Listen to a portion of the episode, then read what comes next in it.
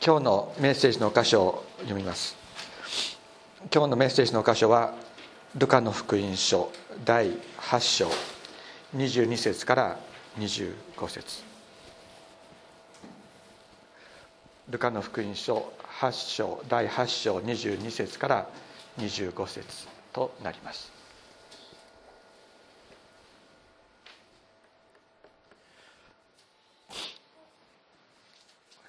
その頃のある日のこと。イエスは弟子たちと一緒に船に乗りさあ湖の向こう岸へ渡ろうと言われた。それで弟子たちは船を出した。船で渡っている間にイエスはぐっすり眠ってしまわれた。ところが突風が湖に吹き下ろしてきたので弟子たちは水をかぶって危険になった。そこで彼らは近寄っていってイエスを起こし「先生先生私たちは溺れて死にそうです」と言った。イエスは起き上がって風と荒波と叱りつけられた。すると風も波も収まり凪になった。イエスは彼らに「あなた方の信仰はどこにあるのです」と言われた。弟子たちは驚きを恐れて互いに言った。風も水もお命じになれば従うとは。一体この方はどういう方なのだろう？ローマ時代の教会の指導者たちは教会を船に例えました。悪魔が支配し滅びていくこの世という海の中で唯一滅びから救われ天国にたどり着く船。これこそキリスト教会であると彼らは告白したのです。それはもちろん、えー、この聖書の箇所でありまた、えー、ノアの箱舟の記事から、えー、その教えを受け取っているわけですけれども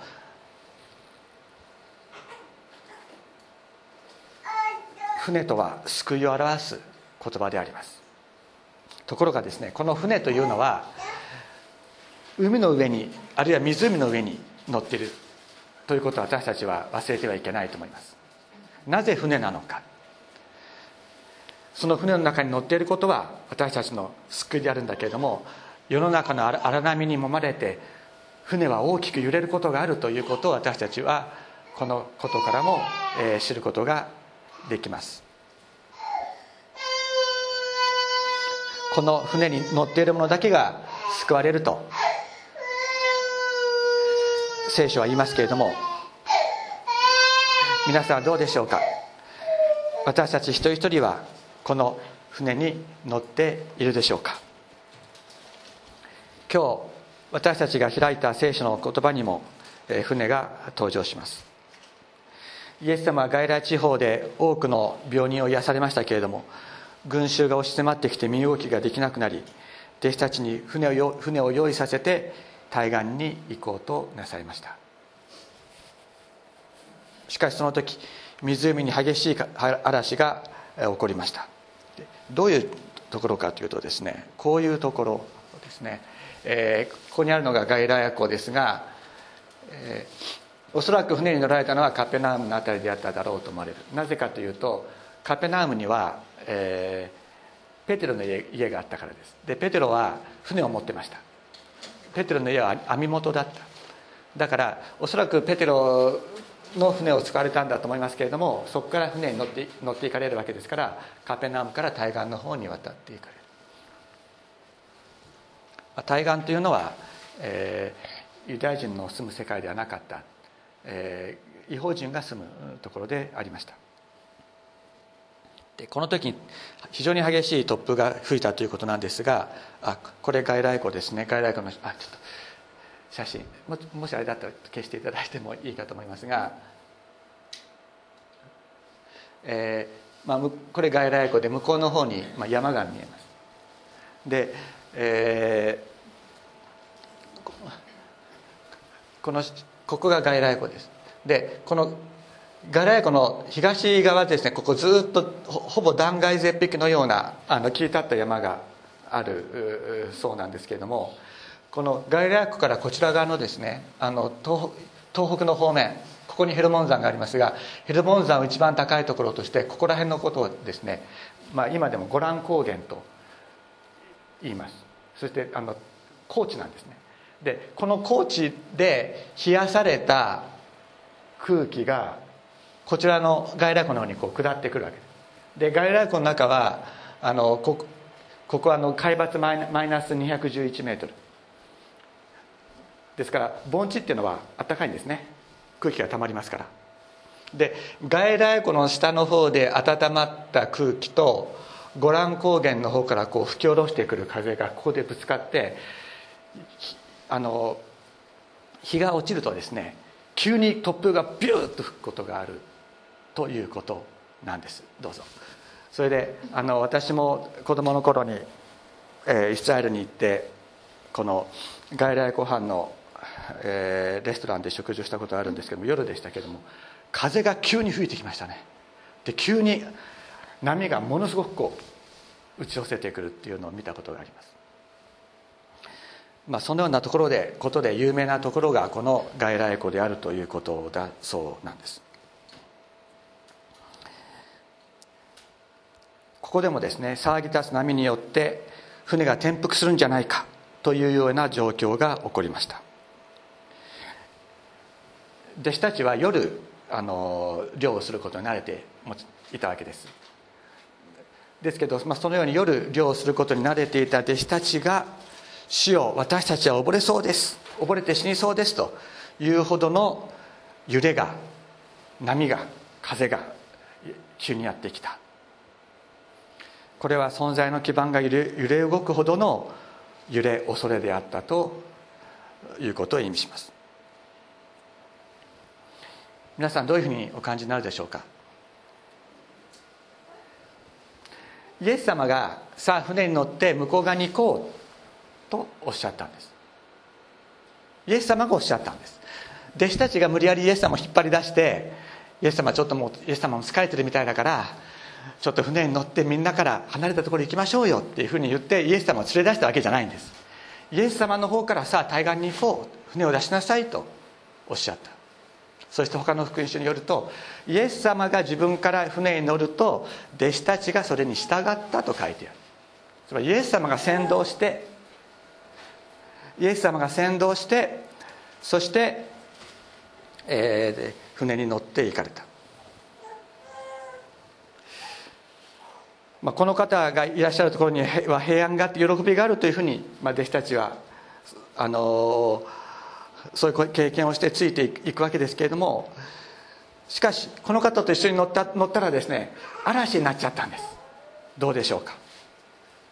嵐になっただけでなくて船が沈みそうになってしまった。誰もそんなことを予測してなかったし期待もしてなかったはずです。イエス様が一緒にいるんだったら大丈夫。ってやっぱり思いたいところなんですけれども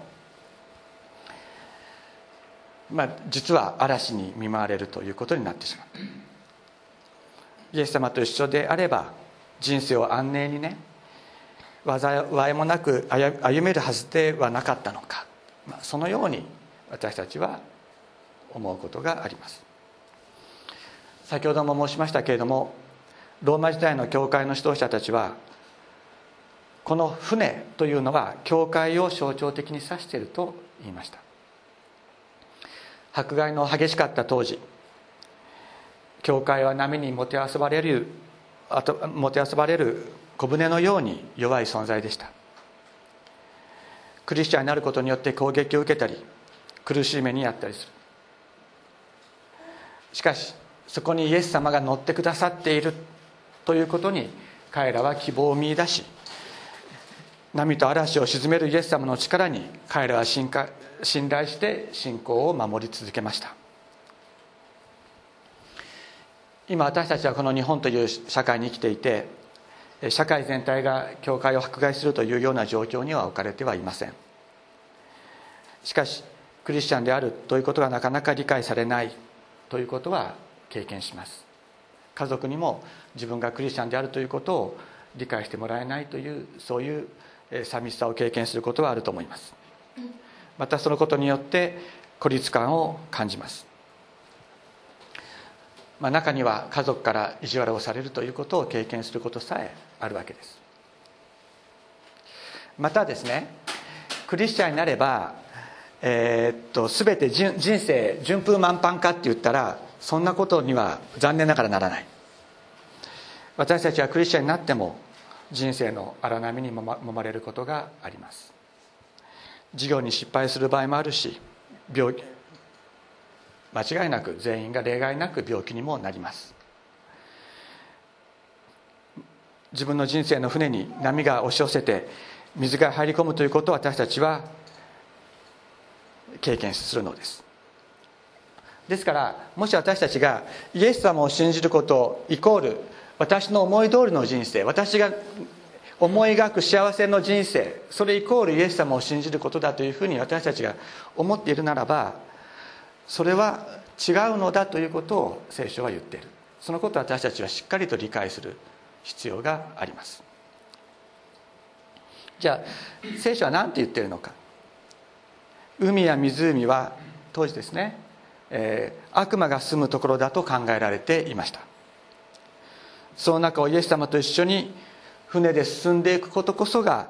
クリスチャンの人生なのだということを教えているのです。この世は悪がはびこり罪が幅を利かせているところです。やがてこの悪も罪もそれを支配する悪魔もイエス様が全てを滅ぼしてくださってイエス様が支配する時がやってきます。しかしその時に至るまではですねそれまでの間は罪と悪がこの世をコントロールしようとしている。そういう中を私たちは生きているわけであります。もしその悪と罪が、えー、支配するところにそのままとどまるのならばこの世に属する者として生きるのならば私たちに救いはない。この世の考えに従ってこの世の風潮に従って歩むならば私たちは滅びるしかないのです。そういう私たちにイエス様はおっしゃるんですね。さあ船に乗ろう。対岸に渡っていこうとイエス様はおっしゃるのです。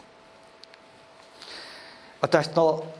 一緒に船に乗ってそして天国という港に行こうとイエス様はおっしゃる。イエス様と一緒にこの船に乗っていることそのことが救いだというのです。船は揺れるんです。波をかぶることもある。しかしイエス様が乗っておられる船に共に乗る。それが救いだと聖書は私たちに言っています。旧約の時代に箱舟に乗ったノアとその家族たちは救われました。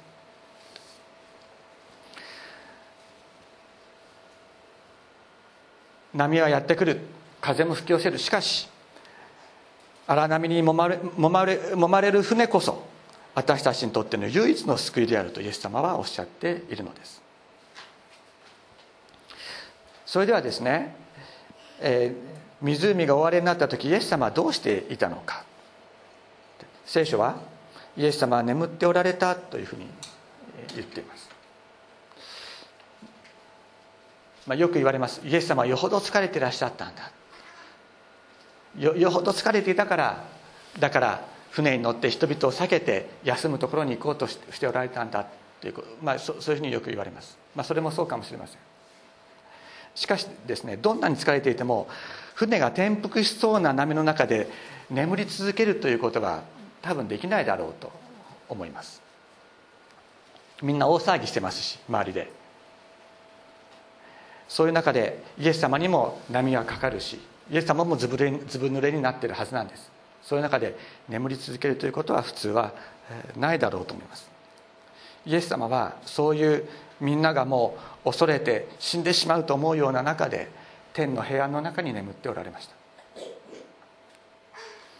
弟子たちと一緒にですねほら水かけほらペトロもっと頑張れ。ね、ヨハネももっと頑張って水をかき出してっていうふうにイエス様はおっしゃらなかった。そうなさらないところにイエス様の意図があった。のです。この時弟子たちはどう思ったでしょうかね。みんな船が転覆しないように必死で船を操ったりですね船底から水をかき出したりしていました。イエス様も当然そうすべきだろうと弟子たちは思ったに違いない。イエス様何やってんですか？イエス一緒に水かいてください。やっぱり言いたかったんじゃないかと思います。他の福音書ではでねこういうふうに書いてあります。私たちが溺れ死んでも何とも思わないんですか？というふうに弟子たちはイエス様に文句を言った。というふうにこう、えー、書いてある。つまりイエス様に対する不信感と怒りがあった。ということがわかるわけです。しかしイエス様はやってきた弟子たちの声を聞いてそして起き上がって波と荒波と叱りつけられました。するとすぐに凪になったと言います。叱りつけるっていう言葉面白いと思いませんか？どうして波と風に向かって叱りつけられたんでしょうか？どうして叱ったんでしょう？叱ったということにはやっぱり意図があると思います。それは神様に創造された風と波がですね悪魔の言うなりになっているからです。悪魔の言うなりになって人を滅ぼそうとしている。だから叱りつけられたのです。風と波を創造なさったのは神様です。その波と風私の声に従えとイエス様は叱りつけられたのであります。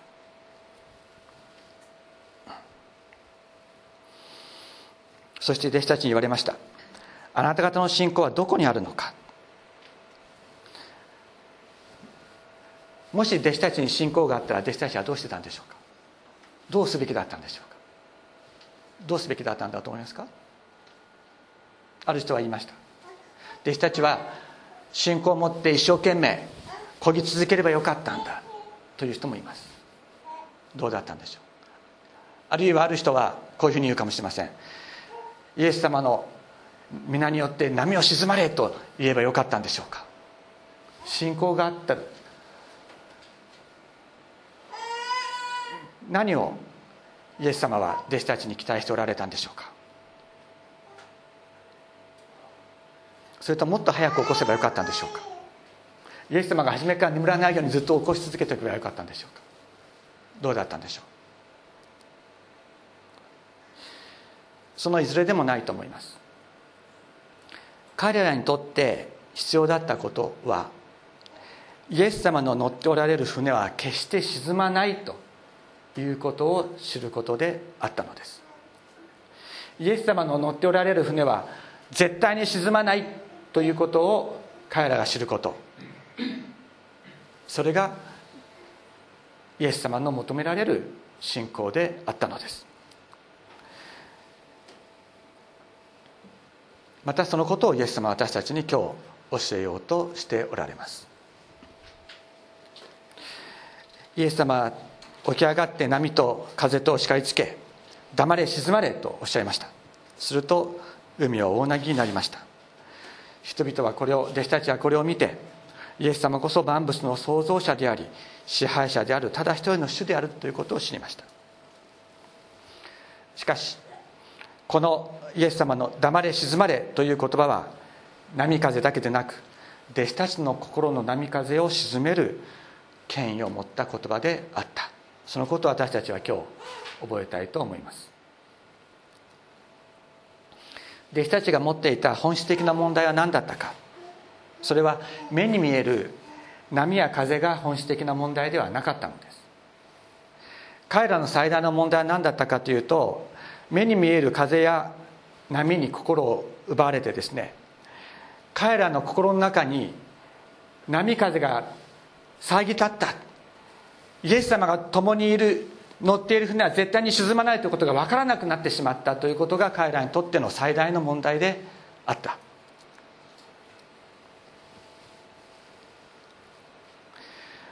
この熟練の漁師たちがですね波風に襲われた時になぜこんな人についてきちゃったんだろう。今日は風吹きそうだから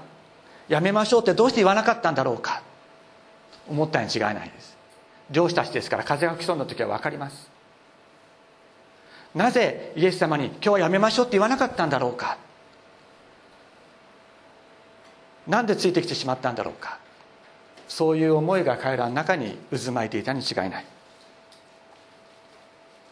この人に従わなければこんな湖の中で死ぬことにもならなかったはずだ。そのような心の波風が吹き荒れてイエス様がそこにいてくださるならば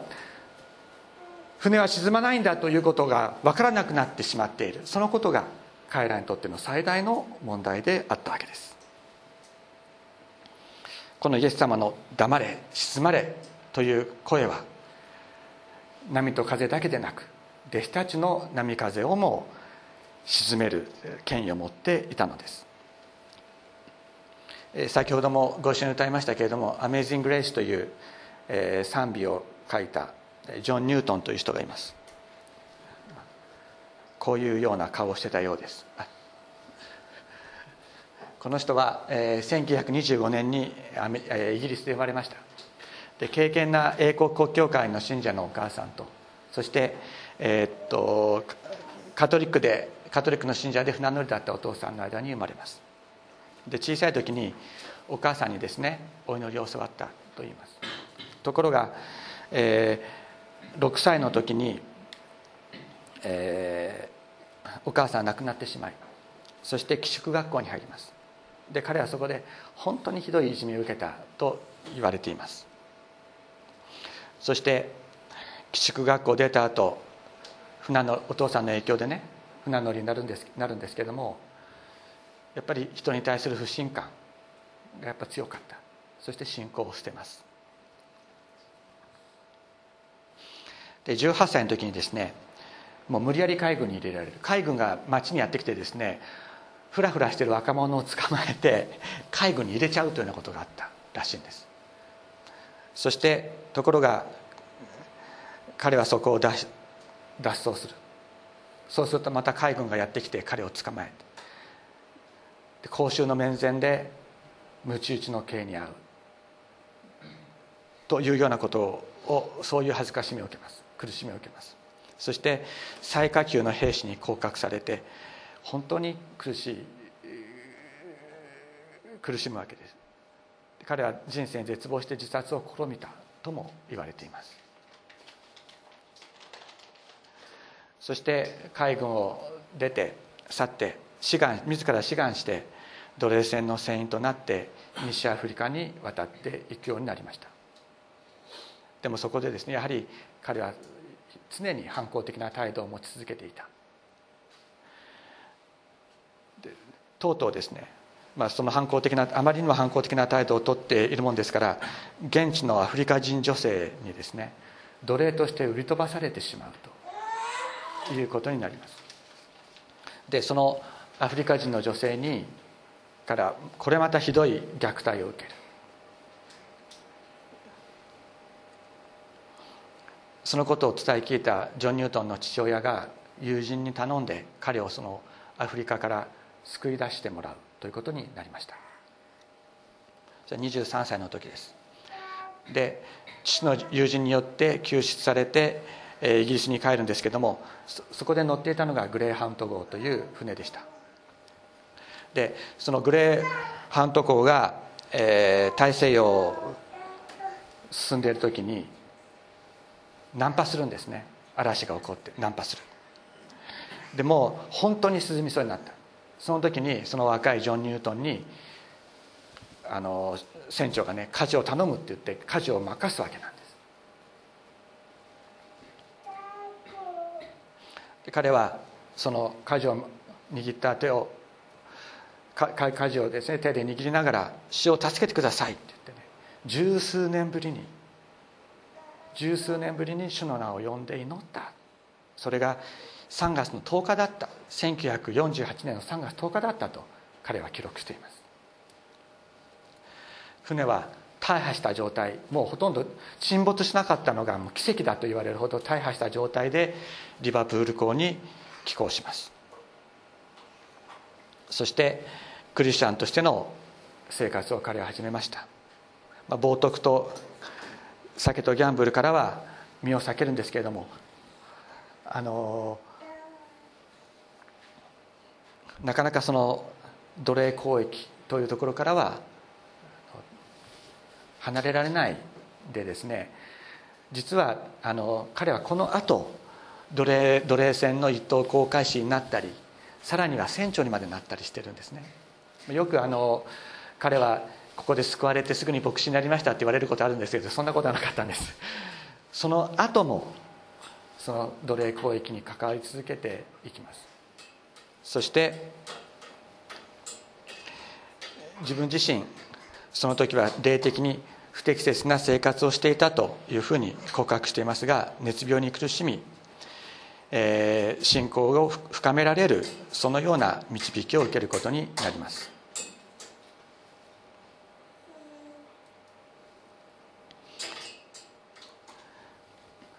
いよいよですね29歳になった時に重病にかかり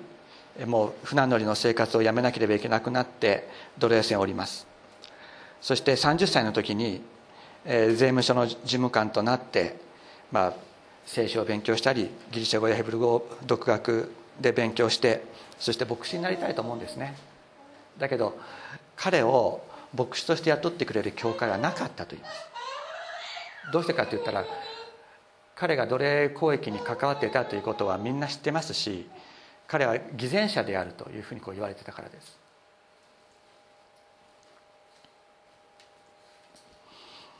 で39歳になった時にようやく英国国教会の司祭となるその彼はそのその後内的に清められていくというそういう経験を積むんです積んでいくんですけれども、まあ、内偽善者であるという批判は非常に強かったようです。今でもそういう人がいたらみんなそういうんじゃないかなと思いますね。だけど23歳の時に難破した大破した船の中から「死を助けてください」と。叫んだ。そして彼の人生の中に人生の船の中に乗り込んできてくださった。イエス様は彼を見捨てなかった。そして1979年に「アメイジング・レース」を含む賛美の詩をですね。彼は出版しました。そしてそこからまた19年が経った1798年もう老年に至ってですけれども彼は公に奴隷交易の罪を告白しそして奴隷廃止運動に自ら参加するようになっていくのです。私たちの人生の中にナンパしたような私たちの人生に乗り込んできてくださるイエス様がいる。私たちはそれによってすぐに自分たちの心が全て変わるかというと必ずしもそうはならないことが多いのです。しかし一度乗り込んでくださったイエス様は決して私たちを見捨てることなく少しずつ少しずつ導きながら変え変えて少しずつ少しずつ変え変えて導いてくださる。そのようにしてジョン・ニュートンも導かれたのです。今この「アメイジング・グレース」という賛美を歌うことによってまたそれを聞くことによってどれだけ多くの人たちがイエス様に結びつけられ神様の恵みを味わい知っているかそれは本当に神様のなさることは本当に不思議だなと思います。またナンパする船といえばですねあの使徒パウロのことをやはり私たちは心に留めなければいけないと思います。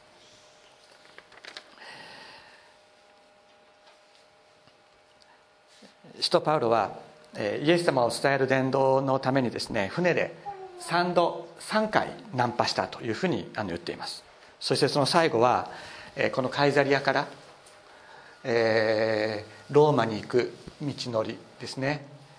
カイザリアから、え、クレタ島を通ってイタリアに行くんですけどもこのクレタ島の良い港というところから少し出たところでナンパします。彼はこのクレタ島の南の良い港というところであの冬を過ごした方が良いからもうこれからさらに船の乗るとも危ないからもうやめた方がいい。ここで冬を越した方がいいというふうにパウロは主張するんですけども百人隊長はですねもうちょっと先まで行きたかった。ということで先に進むとそこにユーラクロンというえー、嵐が巻き起こって難破してしまうんですね。そして、えー、人々は船を船を軽くするために荷物をもう捨てて3日目には船駒でも捨ててしまいました。そんな中で、えー、みんなが絶望している時に主の使いがパウロのところに現れて言いました「パウロ恐れるな」あなたは必ずローマ皇帝の前に出頭しなければいけない。神は今あなたと一緒にいる者たちをあなたに任せているんだよっていうふうに言って慰あの励ますんですね。するとパウロは絶望する人々の真ん中に立っています。皆さん元気を出しなさいと。私は神を信じている。私に告げられたことは必ず実現すると言ってえー、不安と恐れの恐れのためにですね2週間も何も食べていない人々を励まして自分からですねパンを取って食べてさあみんなパンを食べて元気出しなさいとこう言うのです。そして彼らはやがてですねマルタ島に打ち打ち上げられます。13日間ずっと流されてマルタ島にやってきて。パウロに恐れるな。と語りかけた見つかりの声神の声がありました。お前はローマ皇帝の前に立つことになっていると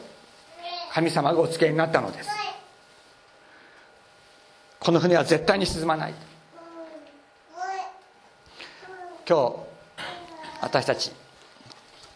ハイデルベルク信仰問答であの行動の教会のところそして、えー、生徒の交わりのところについて学びました。このコードの教会というのはこの船のことを表します。そして交わりの中に何と書いてあったかというと各自は自分の賜物を他の部分の益と救いのとのために自発的に喜んで用いる責任があるということは決まりなければいけないとありましたけれども神様が私たちをこの教会の交わりの中に召してくださったということは私たち一人一人にやらせようとしておられることがあるということなんです。でそれを成し遂げるまでは神様は私たちをが乗っている船を沈めることは絶対ないっていうことなんです。そのことを私たちは本当に心に覚えて帰りたい。人生の嵐は吹くと思います。波をかぶることもあると思います。また私たちは間違いなく全員が病気になります。しかしその中でイエス様が乗っている船は決して沈むことはない。私たちもイエス様の乗っておられる船に乗っているのだということを私たちは告白しながら生きていきたい。その時にですね嵐はやってきて恐れることがあるかもしれないけれどもそこで立ち上がってくださるイエス様が黙り静まれとおっしゃってくださる時にその私たちが恐れていた嵐よりもさらに恐れるき方全てのものを支配して私たちを用いてこの世に神の国を打ち立てようとしておられるイエス様の宮座が必ずなっていくということを私たちは今日信じ告白して祈りたいのです。イエス様が私たちの人生を握ってくださるということは私たちが喜びに満たされて生きるためでありますけれどもでもそれは私たち個人にとどまることではなくてそれがそのことを通して周囲の人たちに喜びと希望と力を与えていくために私たちは用いられている。そのために私たちは今この船に乗せられているのです。そのことを覚えましょ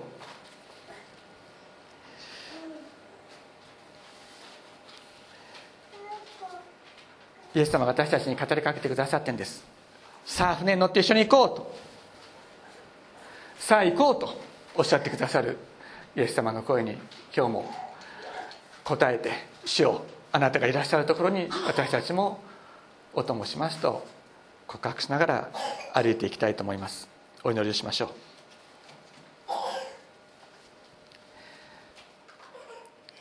天のお父様尊い皆を心から褒めたたえます。あなたが私たち一人一人にさあ船に乗って一緒に行こうと声をかけてくださったから私たちもあなたの船に乗り込むことができました。